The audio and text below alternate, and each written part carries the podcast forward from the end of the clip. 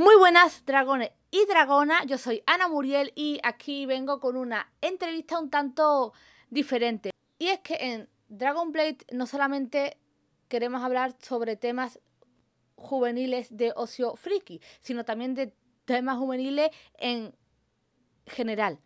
Ya que en Andalucía, dentro de poco serán las preinscripciones para la FP, pues eh, vamos a hablar con un grupo, eh, la Fundación Bertelsmann, que lleva muchos años asesorando sobre la FP y en concreto la FP Dual.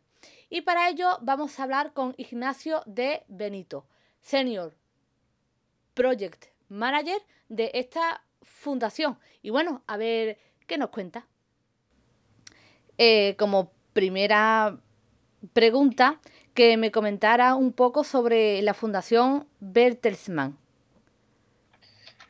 Bueno, pues la Fundación Bertelsmann es una fundación eh, con origen alemán, nuestra matriz está en Alemania, una de las fundaciones más importantes de, de allí, de ese país. En España llevamos 25 años y trabajamos eh, para la realización de, de, cambios sociales positivos. Identificamos un reto, identificamos una, un objetivo, eh, trabajamos eh, puntualmente durante unos años en ese, la mejora de ese reto y una vez que consideramos que está alcanzado, pues nos dedicamos a la realización de otras actividades, ¿no? Por lo tanto, no trabajamos siempre en la misma temática y desde hace cinco años para acá estamos trabajando bajo el lema por el empleo juvenil y dentro del empleo juvenil pues venimos desarrollando dos programas, uno de impulso de la formación profesional dual en España y otro del desarrollo de iniciativas en el ámbito de, una mejor orientación profesional para los jóvenes de nuestro país.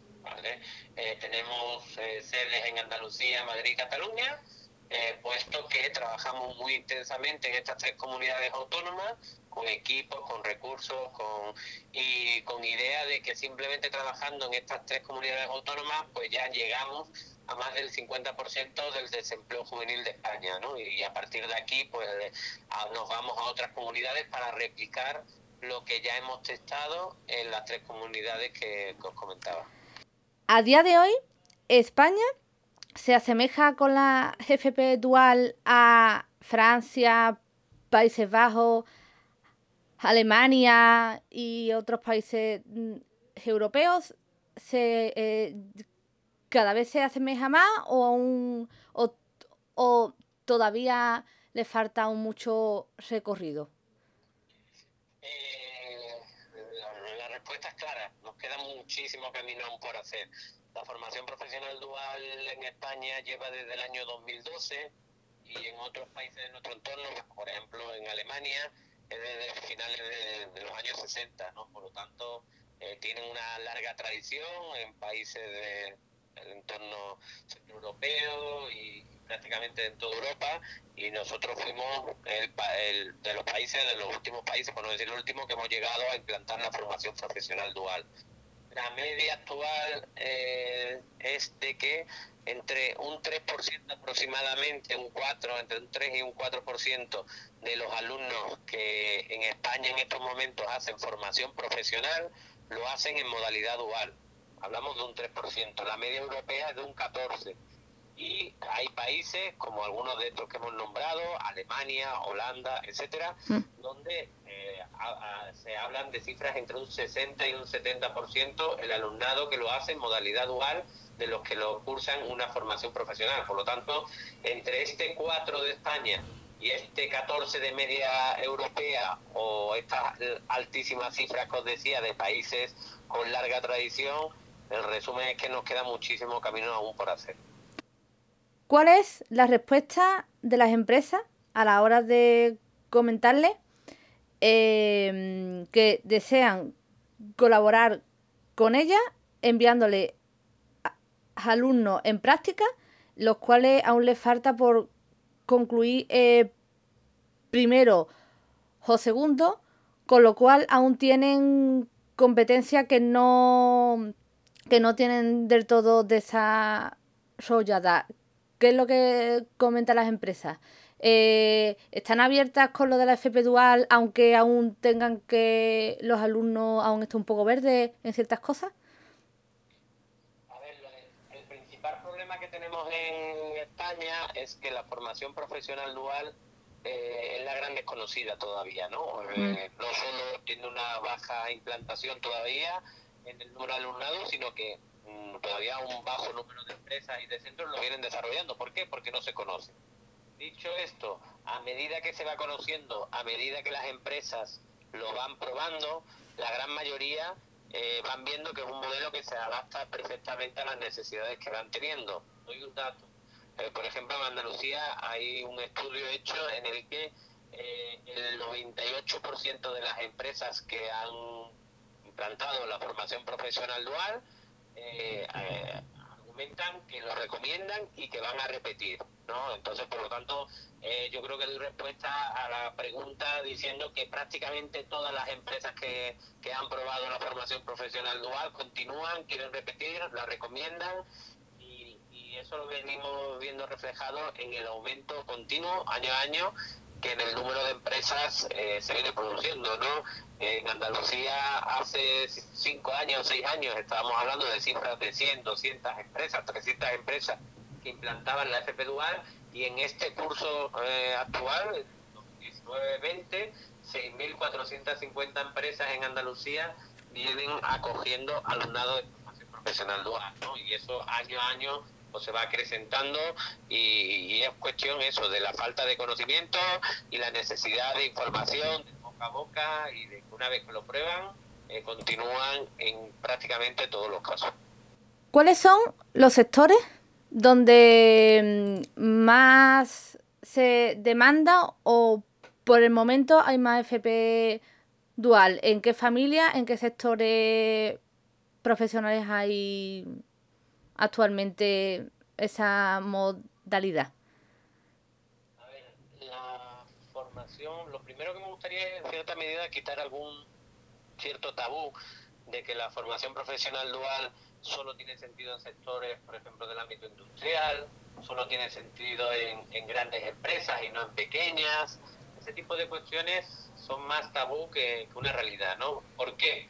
Porque eh, en, la, en, la, práctica lo que nos encontramos es que con que la formación profesional dual, y sigo con el ejemplo de nuestra comunidad autónoma en Andalucía, por ejemplo, eh, la implantación es muy diversa nos encontramos con ciclos en prácticamente todas las especialidades, todas las familias profesionales. ¿no? Sí que es cierto que, que al inicio del impulso del modelo, en el año 2013, cuando se puso la primera piedra y el primer, los primeros que, que se fueron animando, pues fueron, pues veíamos en servicios socioculturales, por ejemplo en la rama de educación infantil, en la rama de comercio, eh, hay, hay, hay sectores y familias donde sí se vio desde el principio una clara tendencia a, querer implantar la formación profesional dual, ¿no? Y en otro, en otras familias, pues como quien dice, ha costado un poco más, ¿no? En el ámbito sanitario, pero, pero resumidas cuentas, yo creo que, que prácticamente en todas las familias hay implantación, hay algunas donde hay más, en el ámbito industrial, aunque desafortunadamente la industria no es lo que más tengamos en España ¿no? y por ende en Andalucía, pero en el ámbito de la automoción, en muchos sectores.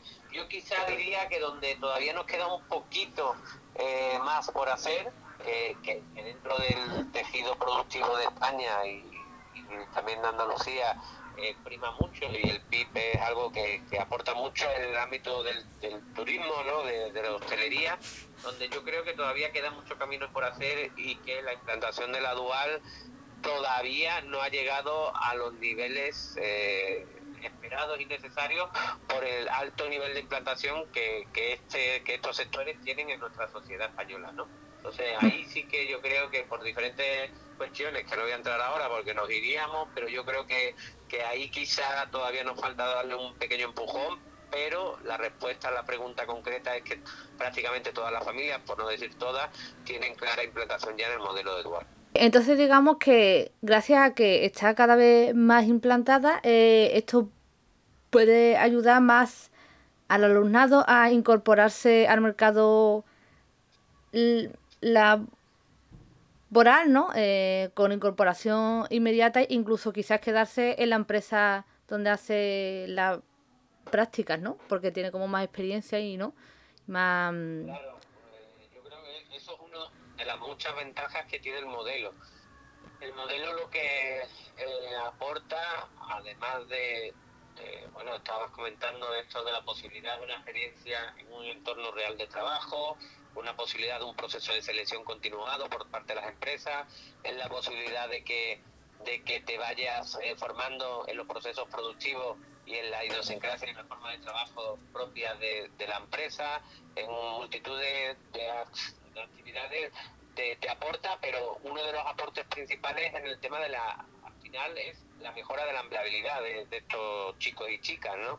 Eh, la empleabilidad se traduce eh, en que tienes una experiencia profesional, no solo un título, tienes una experiencia formativa en un entorno real de trabajo, una experiencia que podrás poner en tu currículum y una experiencia en, una propia empresa. Al final esto en datos se traduce de que la inserción de los alumnos de FP Dual es mucho más superior eh, que la propia inserción de los alumnos de formación profesional, que ya de por sí eh, son, son muy buenos eh, en nuestro país, ¿no? Un ejemplo a modo para que entendamos cifras, Andalucía, los únicos datos que la Consejería de Educación ha aportado en este sentido hablan de que en un año en el que se analizó la inserción de los egresados de formación profesional, ese año la inserción fue de un 47, un 48%, ¿vale? Ese mismo año los egresados en modalidad dual fue de un 80%, por lo tanto casi que duplicaba los, los, que habían finalizado en modalidad dual, la inserción de los que habían finalizado en modalidad dual frente a los que lo habían hecho en modalidad tradicional. ¿Vale? Por lo tanto, ahí tenemos una prueba de que, y por eso, desde la Fundación y por eso desde tantas instituciones, apostamos fuertemente por el impulso de este modelo que al final se traduce en una mejora de la empleabilidad de los chicos y chicas que lo, que lo cursen. Según hemos leído, hay cierto, hay cierto ciclo, en la dual, que en lugar de dos años serían tres años, así que por lo que usted me cuenta, digamos que merecería la pena cursar un año más, porque la experiencia laboral es mucho más amplia, ¿no? El tema, el tema es que, como sabes, las competencias educativas están en manos de las consejerías. Eh, esto quiere decir que, bueno, que hay una norma común. En este caso, los títulos, los currículos son comunes, son de 2.000 horas, son de dos años, pero eh, dentro de estas competencias educativas, pues hay comunidades autónomas. La, cada comunidad ha adaptado su propio modelo de formación profesional. ¿Vale? Dicho esto, eh, hay comunidades autónomas que donde han metido es como una especie de especialización eh, mayor horas en empresas, más allá de las 2.000 horas propias del título.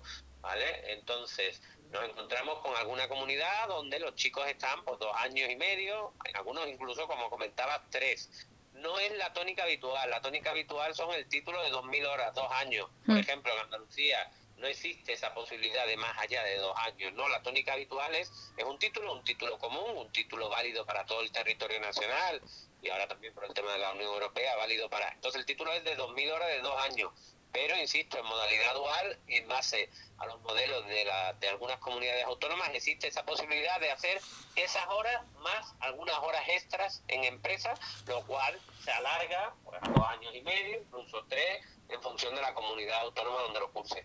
Si es mejor o peor, a ver, eh, cuantas más horas en empresa, más experiencia laboral tienen, ¿no? Sí que es verdad que, nos encontramos con el tema de que hay comunidades autónomas donde los chicos al final, hay algunos que dicen, bueno, tres años o dos y voy a tener el mismo título.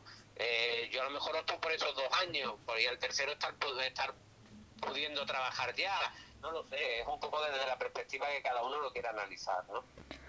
Digamos que España, por fin, mm, la, digamos que la GFP dual llega a los mismos niveles que en otros países europeos, ¿no? Supongamos que ya está. Eh, las condiciones laborales eh, con la FP dual en España y en cuanto al SMI, el PIB, el PIB y demás, Las condiciones en España con la FP Dual eh, podrán llegar a las mismas condiciones que, de nuevo, Alemania, Holanda y demás, o, o el caso de España es un poco diferente. Es que mm, cada modelo es totalmente diferente, ¿no? Eh, por poner un ejemplo, la remuneración de, un aprendiz en Alemania eh, va en función de los convenios, de, todo lo que se ha ido a nivel sectorial, de las negociaciones colectivas, etcétera, ¿no? Y no cobra lo mismo, por ejemplo, un aprendiz en el primer año que el tercer año que está cursando la formación profesional dual. Entonces ellos tienen una tipología de cómo desarrollarlo, nosotros tenemos otra. Eh, el, resumen es que, eh, y como nosotros también lo vemos, es que la, formación profesional dual ha de ir de la mano de, eh, del concepto de la remuneración, es decir, un aprendiz que cursa FP dual tiene que seguir trabajando, tiene que seguir estudiando, perdón, y, y se complementa con la formación en la empresa y esta debería ser eh, em, contrarrestada con una contraprestación por parte de la empresa. Debería de pagarle al alumno por, por hacer esa labor, ¿vale? En estos momentos en España, eh, como insisto, cada comunidad desarrolla su modelo, hay seis comunidades autónomas que aún no tienen implantada la obligatoriedad de la remuneración. Eh, por lo tanto, esta consulta que me trasladabais es un tanto compleja. ¿Por qué? Porque la remuneración que ahora mismo se viene percibiendo en dual, por ejemplo en Cataluña se percibe como mínimo el 80% del IPREM, en otra comunidad va el 80% del SMI, en otra comunidad, en Andalucía por ejemplo, todavía no es obligatorio que un aprendiz eh, eh, sea remunerado. Por lo tanto, en un futuro muy lejano, porque aún llegar a países, a, las tasas de países de, estos que comentábamos, nos va que nos, que nos queda mucho camino por hacer. Eh, si eso va a ir relacionado y se va a acercar a, esos niveles de, de, salarios, etcétera, no hay una norma común en todos los países europeos. Cada país ha aplicado su modelo, unos en torno a negociación colectiva por sectores, lo que percibe el aprendiz, otro por los criterios que el propio eh, Ministerio de Educación haya establecido. Entonces creo que será muy complejo que vaya una norma común en ese sentido. Hace muy pocos años se implantó la, la GFP básica, que es para que los alumnos de la ESO cursen eh, módulos de ciclos junto con la ESO para que tenga dos títulos sacados a la vez en dos años. La cosa es, teniendo en cuenta el tiempo disponible que tienen con los módulos de la FP básica más la asignatura de la ESO, eh, ¿ve viable en cuanto a tiempo disponible que haya una dual en la básica o es o son demasiadas horas que quizá el alumno no pueda no pueda llevar equilibradamente? repito, como las competencias educativas están en función de cada comunidad, y hay modelos diferentes, ya hay comunidades autónomas, como por ejemplo Murcia como por ejemplo Andalucía, que tienen implantado formación profesional dual en el ámbito de la formación profesional básica, mm. ¿vale? Por lo tanto, es una, es una realidad.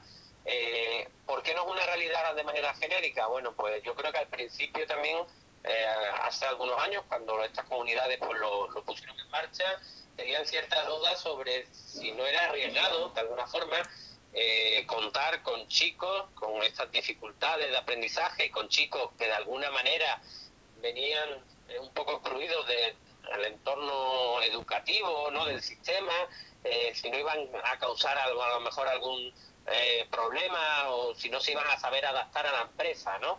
Entonces hubo muchas muchas dudas y personas que creían que, no iban a tener éxito los proyectos de formación profesional dual en el ámbito de la FP básica.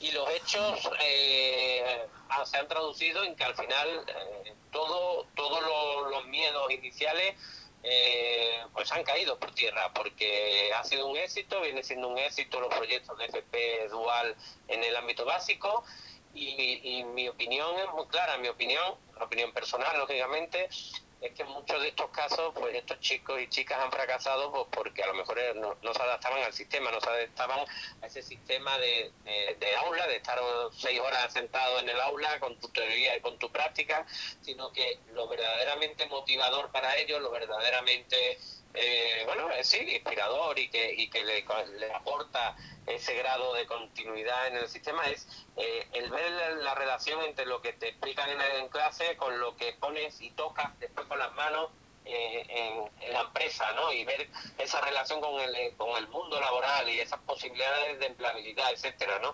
Entonces, eso, eso se viene traducido y ya fuera solo de la FP básica, en que los ciclos que en España se desarrollan en modalidad dual, eh, los índices de abandono educativo son muchísimo más bajos que los índices que se desarrollan en, modalidad presencial. ¿Por qué? Porque es mucho más motivador para el alumnado y, eh, esto hace que casi todo el mundo que titula, o una parte importante de los que desarrollan proyectos en dual, lo hagan en modalidad, eh, no, no, no, no hay abandono. ¿Vale? Por lo tanto, la formación profesional dual básica no es una realidad en todas las comunidades autónomas, eh, diría yo que, es algo bastante acotado, en pocas comunidades autónomas todavía se desarrolla, pero en aquellas que se llevan a cabo se están desarrollando con una tasa de éxito importante.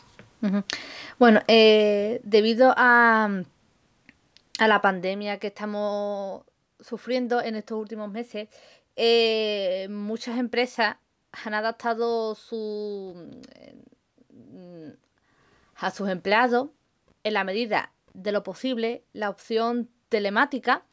Eh, también en cuanto a los estudios, también la opción de estudiar de forma online. ¿Cómo se plantea dentro de unos años con esta nueva normalidad que se compagine estudio a distancia con práctica en teletrabajo en la modalidad, en la modalidad dual? ¿Cómo se está planteando esta opción? A ver, yo partiría un poco del concepto inicial de que la formación profesional y, lógicamente más si cabe la formación profesional dual es eminentemente práctica en un entorno real de trabajo. Dicho esto, el concepto digital y el concepto teletrabajo pues, puede llegar a, a complementar, puede ser una, un valor añadido, algo pero debería de ser algo residual, es decir, yo me lo imagino más como que pueda ser una herramienta para de manera puntual eh, complementar acciones formativas, pues a través de, de qué sé, de píldoras formativas, a través de, algún webinar, a través de, pero, pero no podría, no me lo imagino como que, que, la modalidad sea una modalidad de FP dual en modalidad eh, semipresencial o en modalidad eh, online. Ese, ese concepto se me hace eh, relativamente complejo de, llevar porque va, va totalmente eh, desalineado de lo que es el concepto de la propia formación profesional dual. Dicho esto, pues bueno, por las circunstancias actuales, pues han tenido que desarrollar iniciativas en este ámbito. Eh, todo esto se ha visto afectado en función del sector.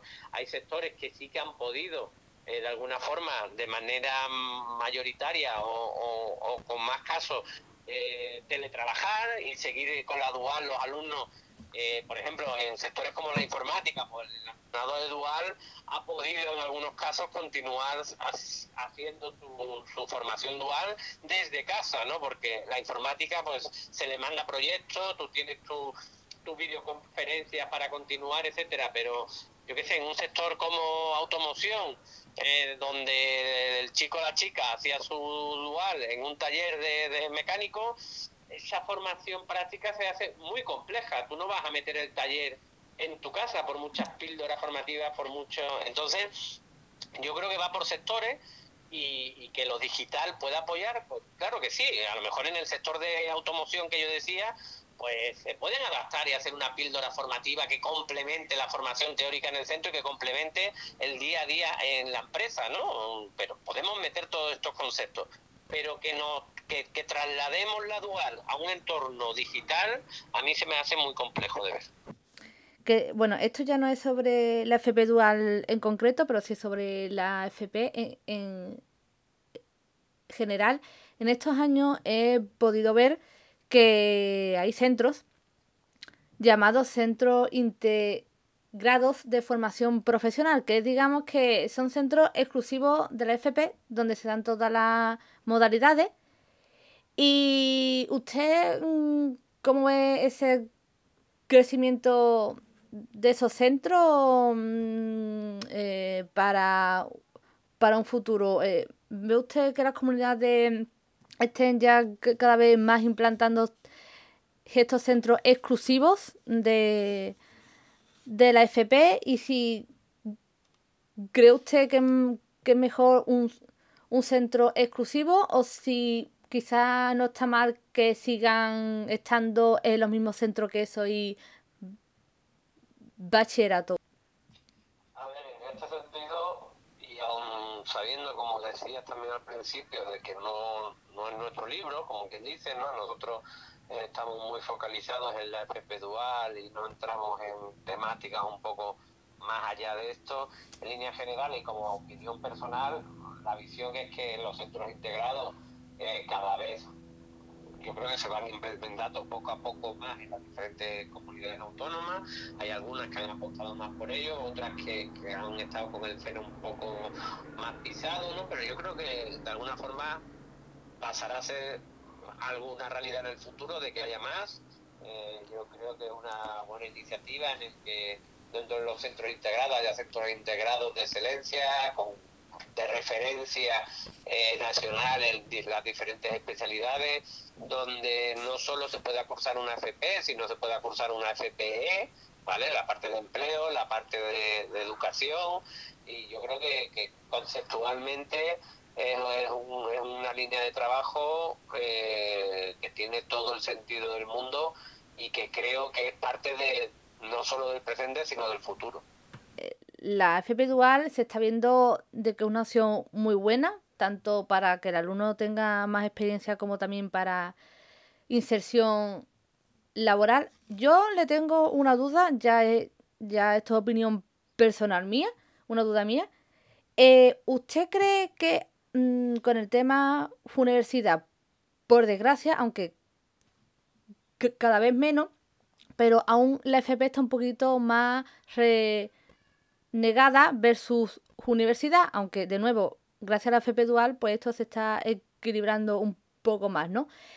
Eh, ¿Cree usted que todo el mundo debería, antes de entrar en la universidad, hacer un ciclo pues básico, medio, superior. ¿Usted cree que todo el mundo, antes de pasar por ese gran paso que es la universidad, todo el mundo debería pasar antes por la FP para tener una experiencia más práctica? ¿O, o depende de lo que uno. depende de a lo que uno quiera aspirar?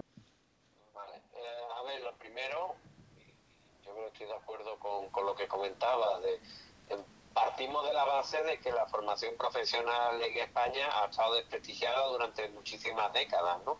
Eh, aquí todo padre y madre quería que su hijo sí o sí eh, cursara lo máximo, fuera la universidad, luego ya si podía hacer tres máster y, cuatro cursos de especialización de lo que fuera, pues mejor que mejor, ¿no? España es un país eminentemente de la titulitis, ¿no? Eh, si lo comparamos con, con, nuestro entorno europeo, mm, vemos como eh, la masa eh, de, de, titulaciones, de certificaciones en otros países, como por ejemplo Alemania, está en los niveles medios, la formación profesional. Hay muchos técnicos de formación profesional y poco o menos técnicos de, grado universitario, ¿no? Lo universitario está dirigido más para funciones de nivel educativo alto, de, dirección, etcétera, etcétera. En España, bueno, pues ha tenido el concepto también empresarial del cuanto más mejor. Si me viene con cinco titulaciones, pues mejor eh, que, me venga con tres, ¿no? Y no se pensaba tanto en el para qué, eh, qué titulación tenía y si era acorde con el puesto de trabajo demandado. A partir de aquí, eh, afortunadamente todo esto está claramente cambiando.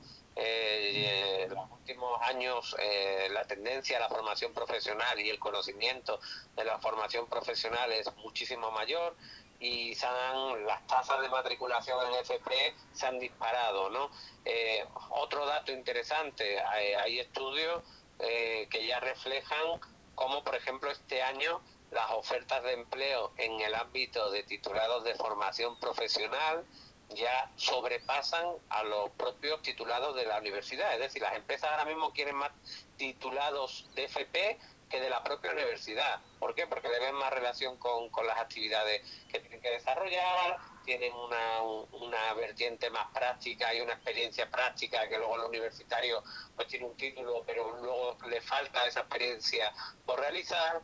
Y en relación a la consulta de si, de si todo universitario tendría que pasar por una AFP, lógicamente eso depende del camino que cada uno quiera eh, trazar. Lo que sí tengo claro, y así eh, testimonios hay de todos los tipos, es que aquella persona que ha cursado una formación profesional eh, y después accede a la universidad, llega con, con un bagaje, unos conocimientos teóricos prácticos muchísimo más amplios que el que viene normalmente, si tiene una relación eh, en la FP con, con, la, con el grado que luego va a estudiar, lógicamente, a si viene desde el entorno del bachiller, ¿no? Entonces hay mucha gente que, por ejemplo, hace un grado en el ámbito sanitario y luego hace, perdón, hace un ciclo en el ámbito sanitario y luego hace un grado bueno, y el bagaje, la motivación, la experiencia, todo, luego tienes una trayectoria profesional acorde, eh, muy relacionada y muy especializada, ¿no?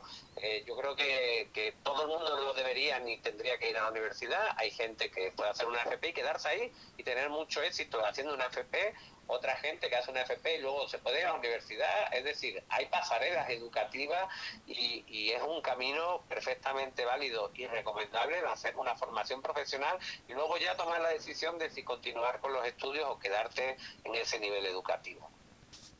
Bueno, gente, pues hasta aquí este vídeo. Espero que os haya gustado mucho. Eh, si es así, por favor, darle a me gusta.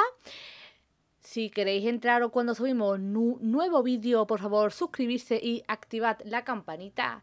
Y bueno, hasta aquí me despido. Hasta Dios.